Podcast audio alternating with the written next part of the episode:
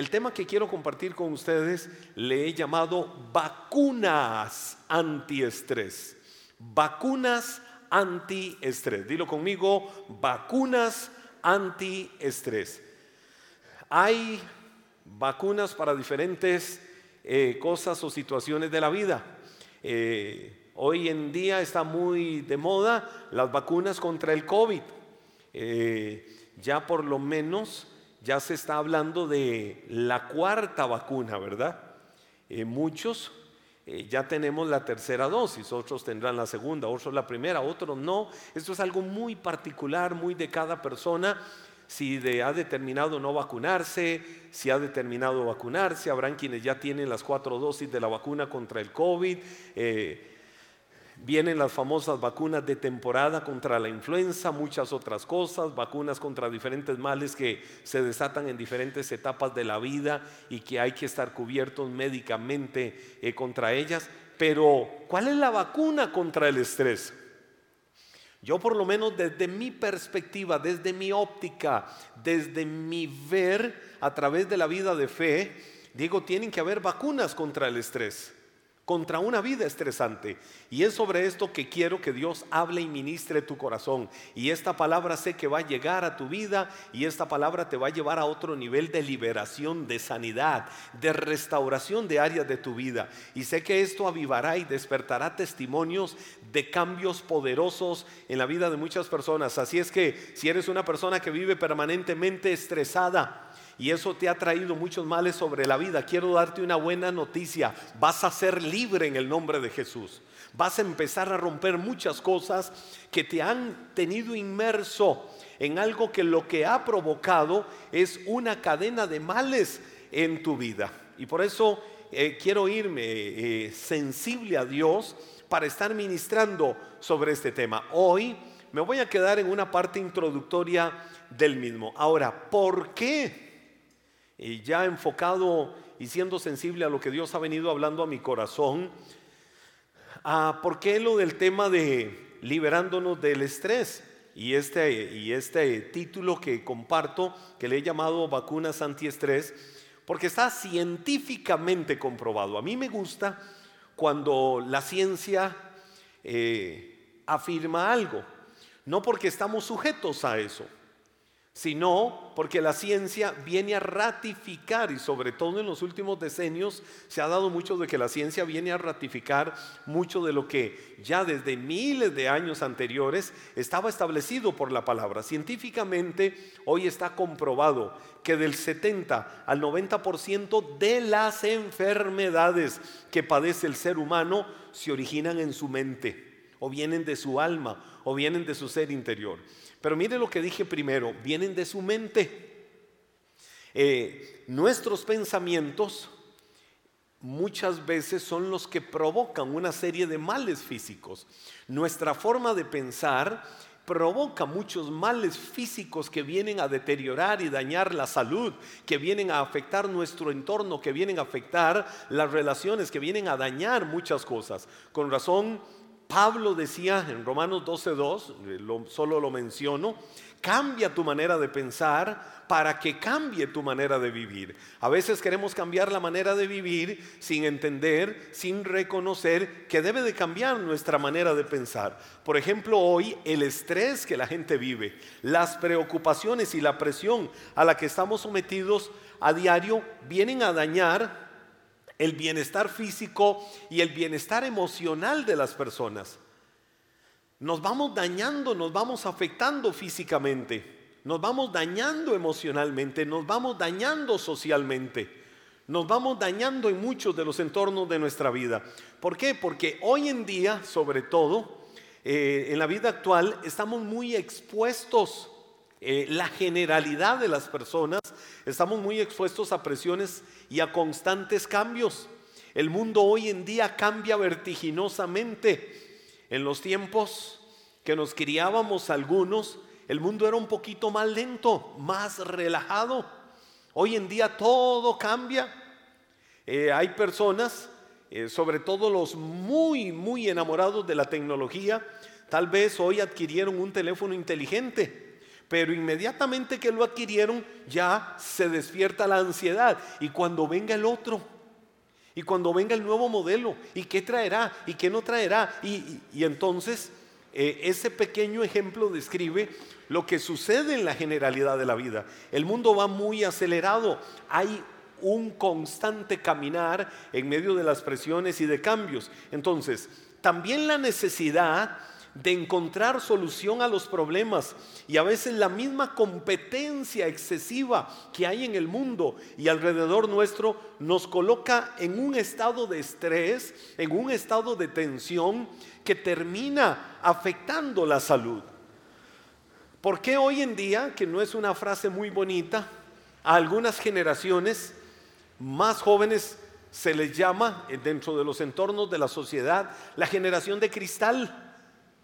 Porque se quiere todo como en microondas, se quieren cambios automáticos, se quieren las soluciones ipso facto, es decir, estoy en un problema, quiero la solución ya y punto. Y si no encuentro ya la solución, pues entonces eso empieza a traer un estrés, una carga, un abrumamiento que quiere cargar, que quiere turbar, que quiere robar y, sobre todo secuestrar la paz del corazón, la paz del alma. Es a partir de esto entonces, de ese constante estrés en el que la sociedad está, en la que el mundo está, que se desencadenan enfermedades que quizás muchos han escuchado esta palabra psicosomáticas. Entonces a veces a una persona, en medio de todas las situaciones que está viviendo, eh, se le dice, sí, esa persona tiene muchos males psicosomáticos. algunos se les dice, es una persona que padece la hipocondria, es hipocondriaca. Eh, la persona que tiene hipocondria o es hipocondriaca es la persona que se enferma de todo, que nos podemos estar enfermando de todo, todo, todo, todo tipo de mal, y al final de cuentas la persona no tiene nada. Al final de cuentas físicamente la persona no tiene ningún mal. Y viene el médico y le dice, usted está completamente sano, usted está completamente sana. Y como el médico le dijo que está completamente sano, completamente sana, la persona en su tensión, en su estrés, eh, no se queda conforme. Entonces se va a escuchar otra opinión para que otro médico, otro profesional en el campo de la salud le diga exactamente lo mismo. Y como aquel le dijo esto y el otro le viene a decir lo mismo, entonces tiene que ir a buscar otra opinión hasta que alguien le diga, sí, usted está muy mal. Usted está mal, mal, mal, mal, mal. Y eso es lo que muchas veces se busca. Esa es la persona hipocondriaca que siente estar enfermo o enferma de todo tipo de mal y al final no tiene nada. Pero todo este estrés, todo este caminar en el que el mundo está, como les decía, es lo que desencadena muchas de las enfermedades psicosomáticas. Eh, que son enfermedades psicosomáticas? La psiquis, psico, psico, psicosomática. La psiquis es la mente. Cuando se habla de psiquis, se está hablando de nuestra mente. ¿Qué es lo que estamos pensando? ¿Hacia dónde estamos enfocando nuestros pensamientos? ¿Qué es lo que están impulsando de nuestras vidas nuestros pensamientos? Y entonces la psiquis, es decir, la mente, empieza a enfermar el cuerpo, que es el soma, o el cuerpo de las células, o donde se empiezan a desarrollar y trabajar nuestras neuronas. La psiquis es la mente y el soma, psicosoma, psicosomáticos, el soma es el cuerpo. Eh, que ahí están las células nuestras y ahí están todas nuestras neuronas que empiezan a dañarse, empiezan a afectarse, no funcionan de la mejor manera. ¿Por qué? Porque hay algo desde adentro, no necesariamente del cuerpo, que las está dañando, que las está enfermando. Entonces surge la pregunta, ¿qué podemos comenzar a hacer? Si yo quiero salir de ahí, si no quiero vivir una vida estresada, si no quiero vivir una vida de, perturbación permanente, ¿qué tengo que comenzar a hacer? Bueno, parémonos primero sobre las promesas de Dios, las promesas de su palabra infalible. ¿Y qué es lo que Dios nos dice y nos enseña a través de su palabra? Proverbios capítulo 16, verso 3, lo pongo como fundamento porque nos pone también el fundamento de la vida sobre el que debemos de caminar. Y ahí dice, pon todo No, algunas cosas, todo lo que hagas en las manos del Señor y tus planes tendrán éxito. Mira cómo lo dice Proverbios. Pon todos tus planes. ¿Qué vas a hacer? ¿Qué vas a realizar? ¿Hacia dónde vas en la vida? ¿Qué proyectos tienes? ¿Qué metas tienes? Pon todo en las manos del Señor. Y cuando mis proyectos, cuando mi vida, cuando mi hacer continuo está en las manos del Señor, está en las manos del Señor, no en mis manos, porque a veces decimos, Señor, eh, quiero caminar con tu bendición, Señor, quiero que me dirijas, amén. Pero en el camino quiero hacer las cosas como yo digo que se tienen que hacer. Y aunque digo que se las di al Señor, las cosas las estoy haciendo a mi manera, no a la manera de Dios. La Biblia dice que cuando entrego mis planes, cuando entrego mis propósitos, cuando todo lo mío lo pongo en las manos del Señor, en las manos del Señor, de seguro aquello va a provocar que lo que hagamos, que lo que hagas, que tus planes, que tus metas, que tus proyectos y tu hacer diario tenga éxito. Decía tiempo atrás que, por ejemplo, ¿cuánto vale? ¿Cuánto vale un balón de baloncesto? Eh, pensemos en años atrás. Eh, una pelota de baloncesto una bola de, de básquetbol, ¿cuánto vale en las manos de Henry Zúñiga? ¿Cuánto vale? No vale nada. Lo que la vendió el mercado, eso es lo que vale. ¿Por qué? Porque soy terrible jugando baloncesto. Pero ¿cuánto vale ese balón? ¿Cuánto vale esa pelota en las manos de Michael Jordan? ¿Cuánto vale ese balón en las manos de cualquiera de las grandes estrellas del baloncesto mundial. Vale miles, vale millones de dólares.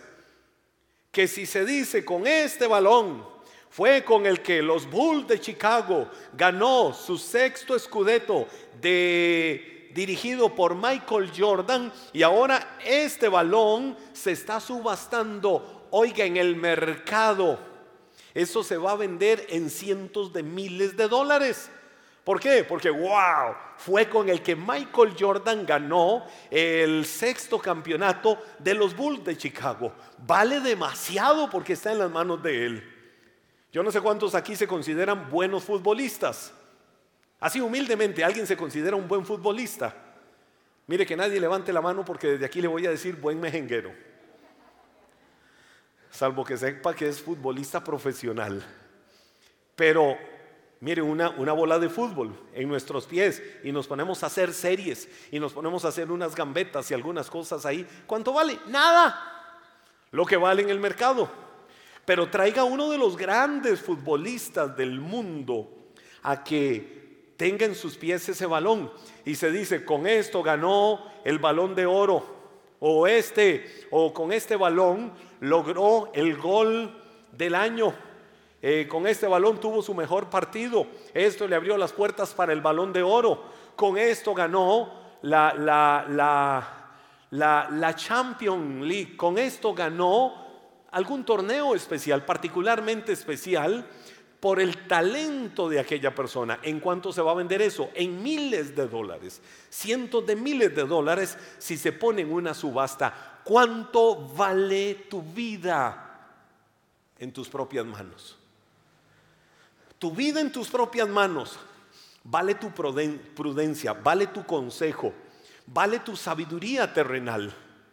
Vale lo que digas que es y se tiene que hacer en la vida. Pero cuando tu vida está en las manos de Dios, como dice el proverbio, Proverbio 16.3, cuando tus planes, cuando tus proyectos están en las manos de Dios, vale el éxito que puedas tener y realizar cada día de tu vida, porque estás en las manos de aquel que sabe por dónde debe de conducirte tu vida, aquel que sabe cuál es el mejor camino, cuál es el mejor rumbo, cuál es el destino que te va a llevar al éxito en todo lo que hagas y emprendas.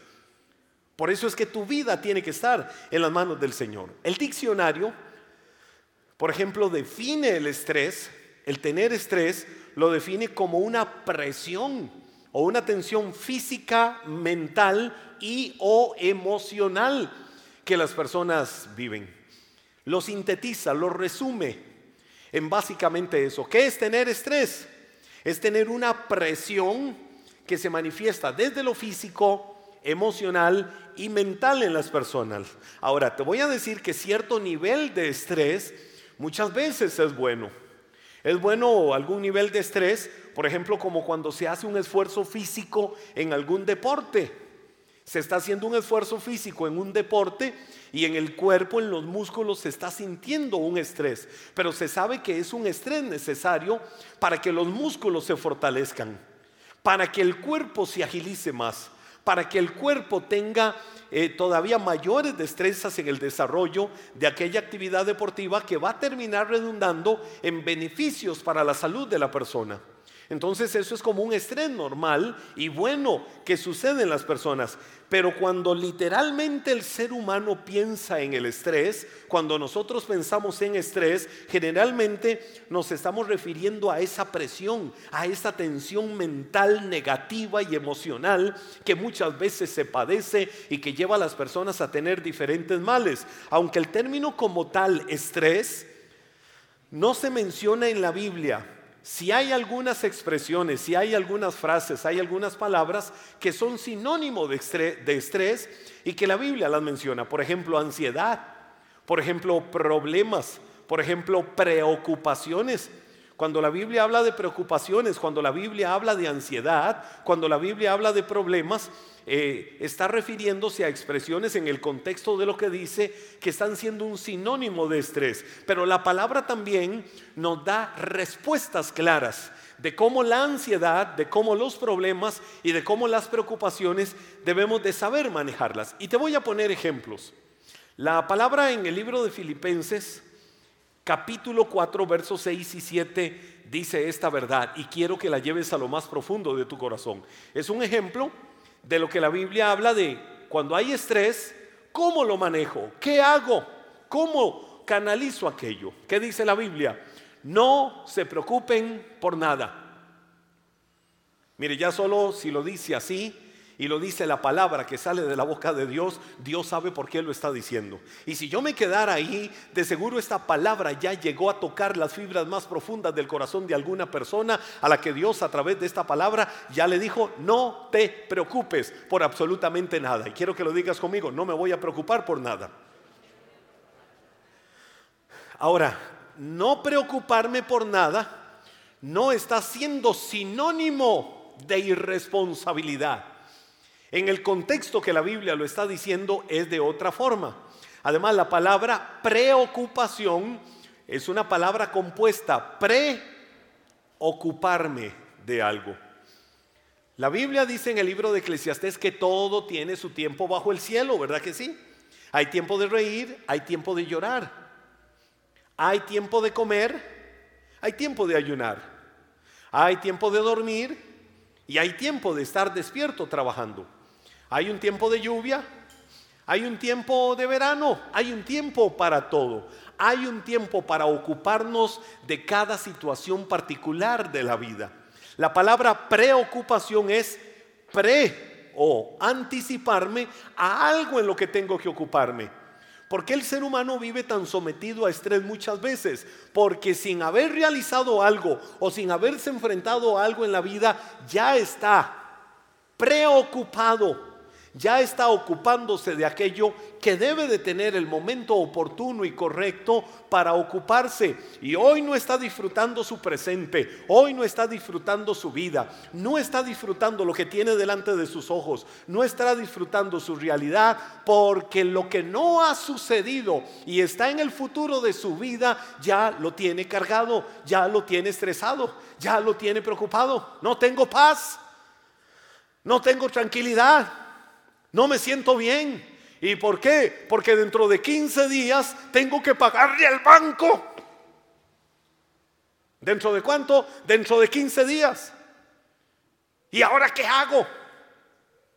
Entonces, no está aprovechando el momento, no está disfrutando las misericordias de Dios que son nuevas para hoy. Las misericordias de Dios son nuevas para cada día.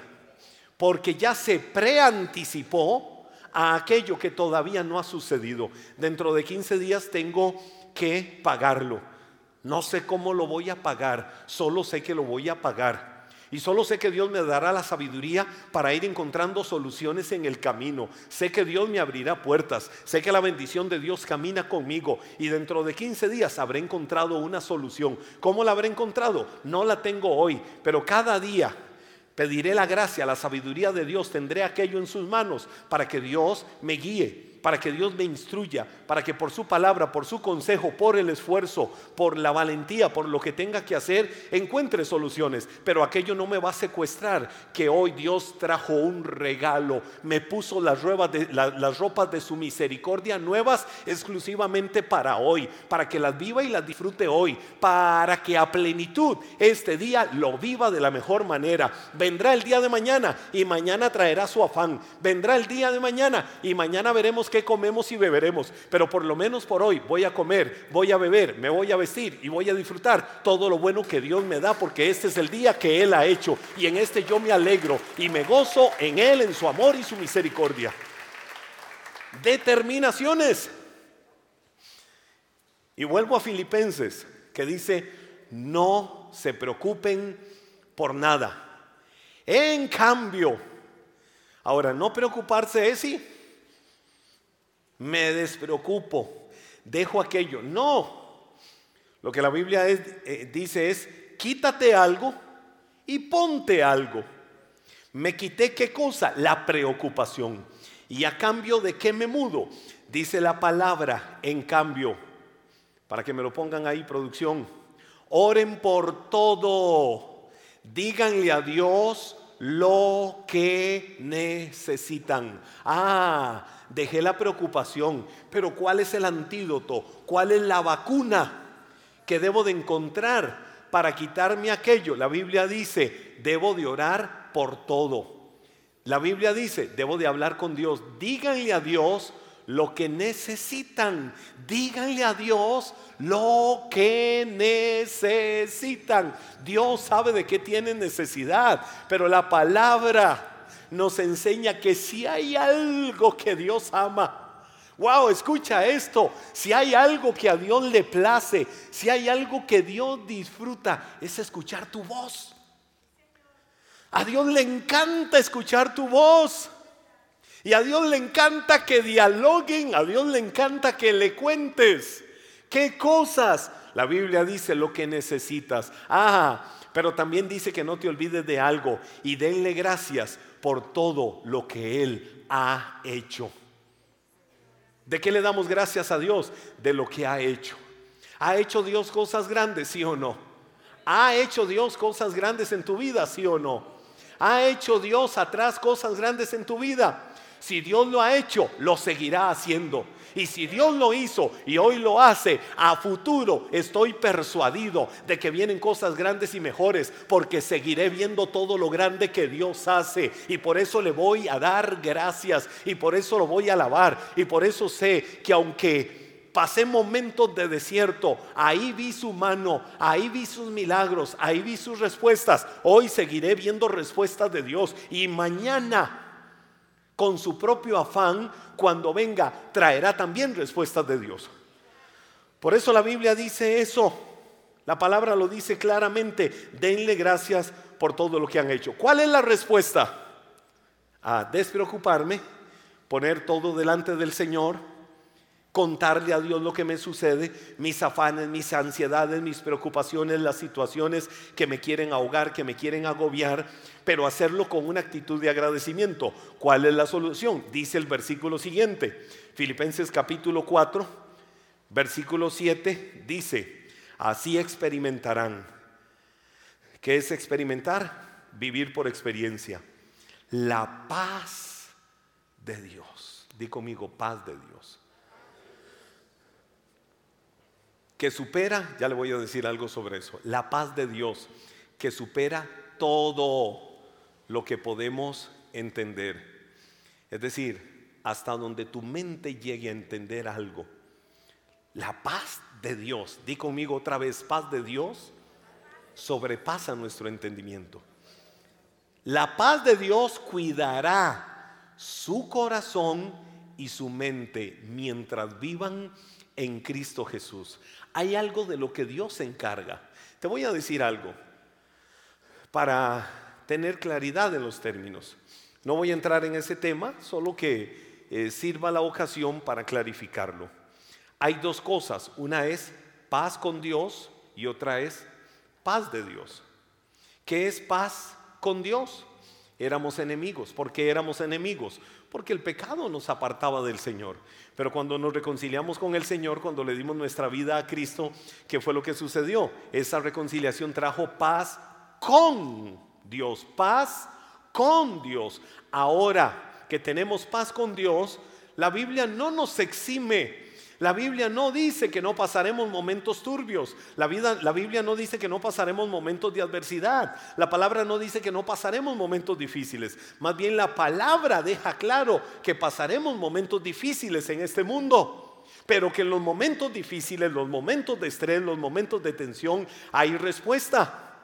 Y hay respuestas maravillosas, hay vacunas poderosas que vienen del mismo cielo. Por ejemplo, el salmista decía, Dios es nuestro amparo, nuestra fortaleza y nuestro pronto auxilio. ¿A dónde? ¿A dónde? En las tribulaciones. Y cuando hay una tribulación, la tribulación trae estrés, la tribulación trae ansiedad.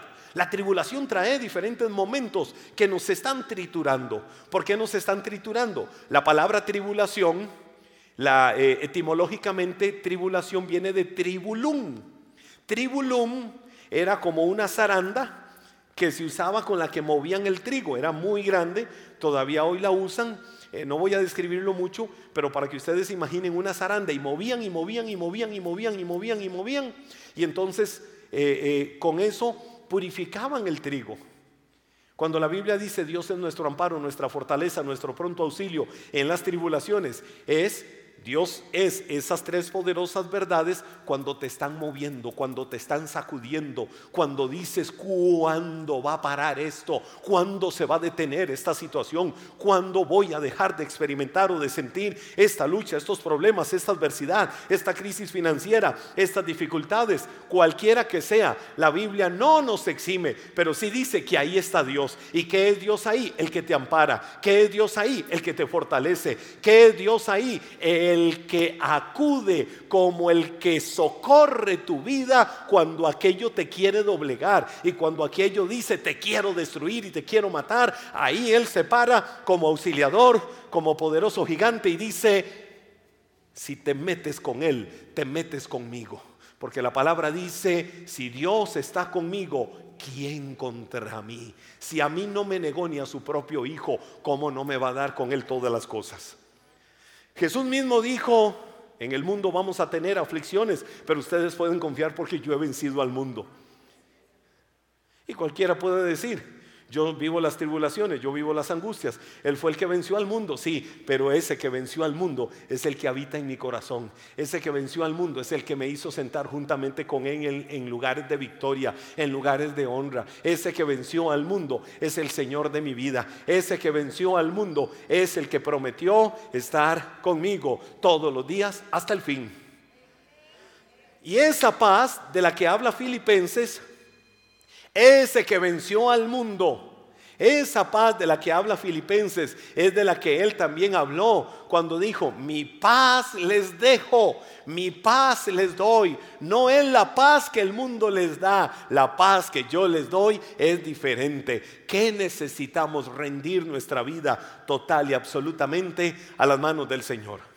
Por eso Pedro también en su primera carta, sabiamente, primera de Pedro, capítulo 5, verso 7 la Biblia dice, pongan todas sus preocupaciones. Yo creo que Dios te está hablando y esta es la hora, este es el día, este es el momento para que tomes esa decisión de calidad. ¿Cuál? Pongan todas sus preocupaciones y ansiedades en las manos de Dios. ¿Por qué? Porque Él cuida de ustedes.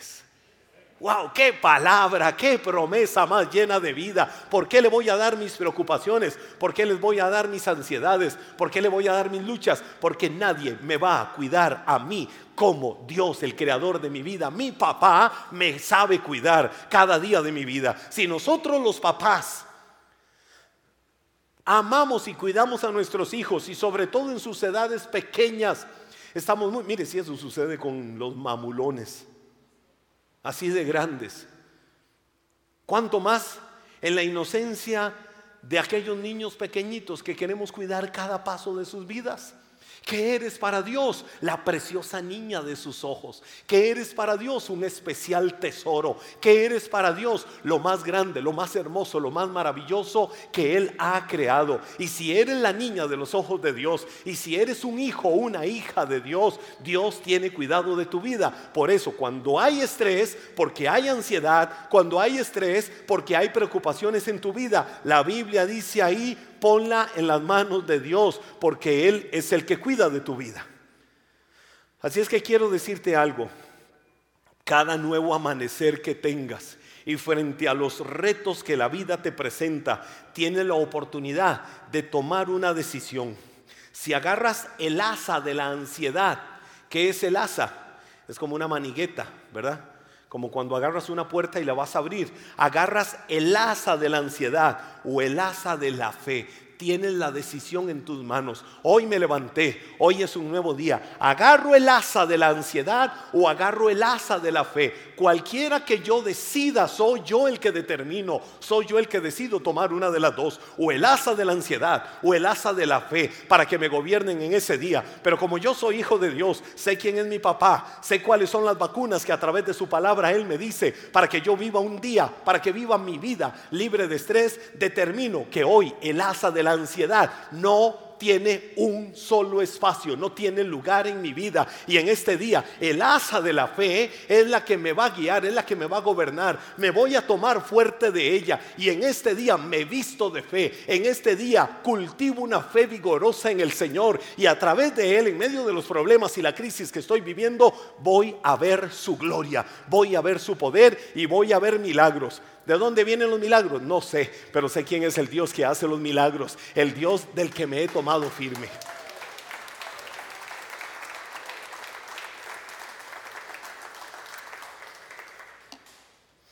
Ahora hay cosas que pasan.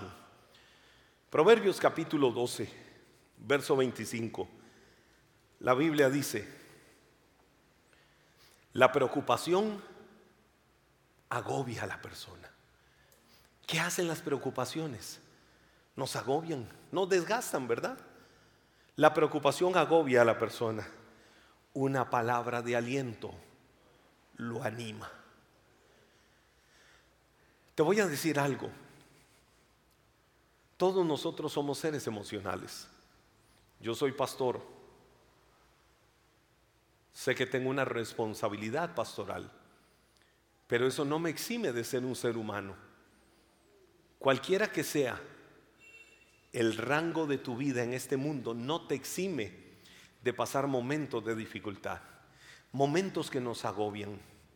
Por eso si hay algo que nosotros en general tenemos que anticipar, es el de ser portadores de buenas noticias, es el ser portadores de palabras de ánimo, es el ser portadores de palabras de bendición, es el ser portadores de palabras de aliento. Ahí es donde digo, no despilfarres tu tiempo nunca. No despilfarres tu tiempo hablando chismes, no despilfarres tu tiempo hablando crítica, no despilfarres tu tiempo haciendo una lista de todo lo que me tengas que contar de lo que le pasó a la vida de otros.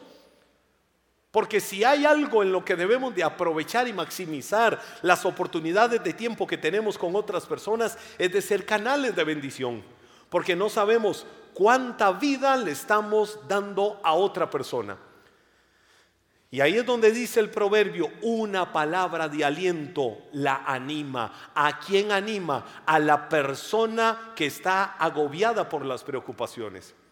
Fíjense que me contaba eh, Rosy, que Rosy es la administradora de la iglesia, y me contaba Rosy la semana anterior me decía, Paz, eh, me han estado invitando a mí a un programa de una de las principales televisoras eh, del país.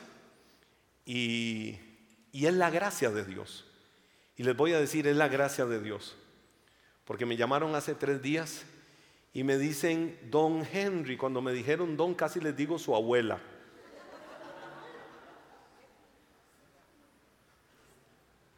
que tiene oídos para oír, que oiga.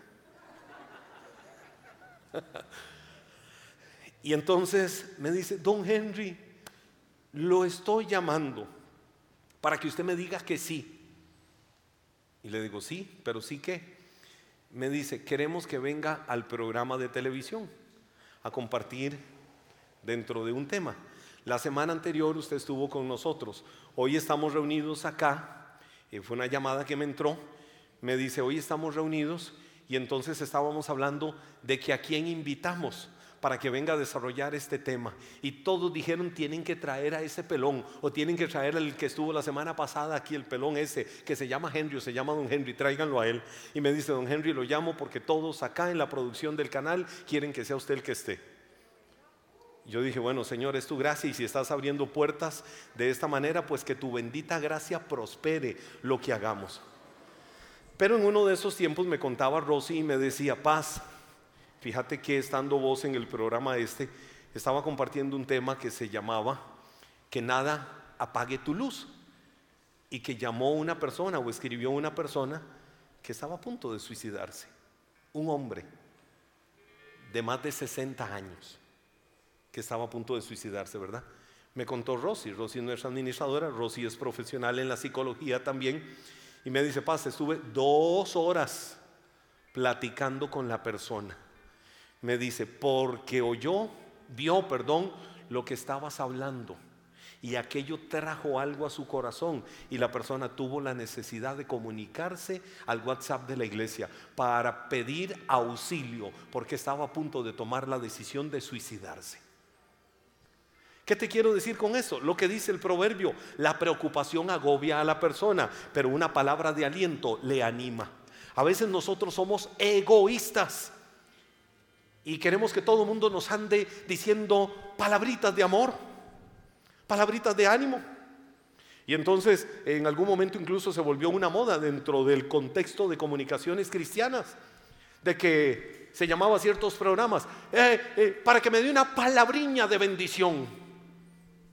¿Y por qué? Porque si no me dan esa palabra no tengo paz. No, eh, le voy a decir algo, a mí me alienta y me anima todos los días de mi vida saber de que alguien me amó y me amó de tal manera que decidió dejar su gloria para venir a este mundo vertiendo su sangre en una cruz porque ahí me estaba viendo, ahí me estaba amando y estaba haciendo aquello por amor a mí. Ese es mi aliento, esa es mi arenga, esa es la mejor vacuna para decir mi vida tiene propósito, mi vida tiene razón y voy para adelante. Pero a veces nos volvemos viciosos queriendo que los demás nos estén dando cuando nosotros tenemos la gracia y la sabiduría de Dios para andarle hablando bendición a los demás, para andarle hablando vida a los demás. La demás gente necesita tus palabras, la demás gente necesita lo que tú tienes porque Dios te lo ha dado. Es el tiempo de que avives las capacidades que Dios te ha dado para que te vuelvas un portador de buenas noticias, un portador de vida para aquellos que viven ahogados, asfixiados por las preocupaciones en este mundo y necesitan la gracia, el amor y todo lo bueno que Dios te ha dado a tu vida. Te voy a decir algo, cuando empieces a hacer eso, te vas a dar cuenta de que en automático todo el estrés y todas las preocupaciones y las ansiedades y las luchas que tenías en tu propia vida se empiezan a ir. ¿Por qué? Porque al sembrar lo mejor en el corazón de otros, te das cuenta de quién es el Dios en el que has creído, de quién es el Dios que también trabaja y ministra tu corazón y tu vida. Y entonces, Vuelvo a lo que dice el proverbio, una palabra de, ánimo o de aliento anima. Necesitamos dar vida a los demás, porque el mundo vive ahogado, el mundo vive estresado, el mundo vive cargado. Ahora todos hemos experimentado y sufrido cargas de estrés muy fuertes en algún momento de la vida. En su momento contaré mi propio testimonio y les contaré cosas que la mayoría saben de la misma crisis que yo viví cinco años atrás. Y al final de cuentas, ¿qué era? Una crisis de estrés, una crisis de ansiedad que no estaba logrando interpretar, que me había provocado a mí, al pastor Henry Zúñiga, un desorden químico. No estaba loco. Pero que me había provocado un desorden químico, una sobrecarga de cortisol, es decir, de, de que se fue desbordando la hormona del estrés bajó de maneras impresionantes la serotonina, que es la famosa hormona de la felicidad o la que da la estabilidad. Y hasta que yo logré entender y empecé a buscar herramientas correctas desde la palabra, desde la gracia y la sabiduría médica, de tener la humildad. Recuerdo un consejo que Rosy me lo dio y fue el paso que yo di para empezar a encontrar soluciones. Y ahí me di cuenta que era lo que tenía. Y a partir de ahí empecé a gestar las soluciones para salir adelante. Y nunca se me olvida la vuelta de unos meses que llegó el doctor y me dijo, te voy a decir algo, te voy a dar de alta. Esas varas en las que vos estás metida de la iglesia y la religión y todo eso. Además de que la disciplina que has trabajado y todo el programa de ejercicios y todo lo que estás haciendo te ha ayudado de tal manera que te anticipaste muchos meses para salir adelante. Te voy a dar de alta. ¿Por qué? Porque todos pasamos, porque todos somos de barro, porque no estamos exentos, no estamos excluidos. Y cuando yo hablo de estas cosas, sé por lo que están pasando muchas personas. Sé la necesidad que hay en el corazón de tantas personas. Y puedo decirte, sí hay respuesta, sí hay solución. Y la solución está a partir del momento en que rendimos nuestras vidas en las manos del Señor. Te voy a decir que si estás viviendo un momento estresante, no es lo mismo que vivir estresado. Puedes estar pasando un momento estresante, pero estar pasando un momento estresante no es lo mismo que vivir estresado. Lo primero es normal, lo primero muchas veces es hasta inesperado y muchas veces es generado por factores externos o por el ambiente, mientras que lo segundo, el vivir estresado es tóxico, es dañino aún para tu entorno más cercano. Una persona que vive permanentemente estresada no se está dando cuenta del daño que le está haciendo aún a, su propio entorno cercano. Hasta que tenga la humildad de reconocer que necesita hacer cambios radicales en su vida para que empiece a generar un ambiente diferente, para que empiece a ver cosas diferentes. Muchas veces el vivir estresado, no estar pasando un momento de estrés, sino vivir estresado es lo que se ha convertido en un hábito y no sabemos cómo manejarlo. A partir del momento que nuestro corazón tenga la humildad para reconocer que necesitamos un cambio y que ese cambio empieza cuando rendimos nuestra vida en las manos del Señor, entregamos nuestras preocupaciones y ansiedades, estamos abriendo la puerta para que venga el cambio. Hay mucho más que quisiera decirte en esta parte introductoria. Voy a estar desarrollando estas semanas el tema. Lo que te quiero decir es que llegó el momento para que tomes las decisiones de calidad, de ser libre del estrés y todo aquello que te agobia, para que disfrutes a plenitud la paz de Dios que sobrepasa todo entendimiento y que es un beneficio, que es una vacuna poderosísima que Dios ha creado de sus propias manos para dártela a ti, porque eres su especial tesoro y la niña de sus ojos. Vamos a ponernos de pie y le damos a Toda la gloria. Y le damos a Él toda la alabanza. Y le damos a Él toda la revelación. Levántale tus manos. Oh, dice el salmista. Una poderosa verdad. Bueno, el profeta Isaías lo dice. Tú guardarás en completa paz a aquel cuyo pensamiento en ti persevera, porque en ti ha confiado. Él quiere guardar tu vida en completa paz. Él quiere guardar tu corazón y tu vida en completa paz. Permite que esa paz te gobierne. Permite que esa paz te llene. Permite que esa paz ministre tu vida. Que esa paz te haga libre del gobierno, del dominio del estrés, del dominio y el gobierno de la ansiedad. Hoy es momento especialmente particular para rendirte en las manos del Señor y dile, Dios, yo determino hoy empezar a cortar. Y muchas veces el estrés viene por el orgullo en el corazón frente a las relaciones con otras personas. Es el momento de activar la humildad para decir, Señor, yo tengo que tener cambios en mis patrones de conducta. Tengo que tener cambios en mi propia vida para ser libre de aquello que me agobia, de aquello que me destruye, de aquello que me daña, de aquello que me ha vuelto una persona hasta tóxica para los que están alrededor mío. El estrés me ha llevado, a veces sin darme cuenta, a hacerle daño y a carcomer las relaciones con las personas alrededor mío. El estrés me ha llevado a destruir y dañar muchas cosas que yo mismo he dicho que amo, pero aquello ha provocado un cáncer en las relaciones. Por eso Dios, yo te pido que hoy trabajes en mi corazón.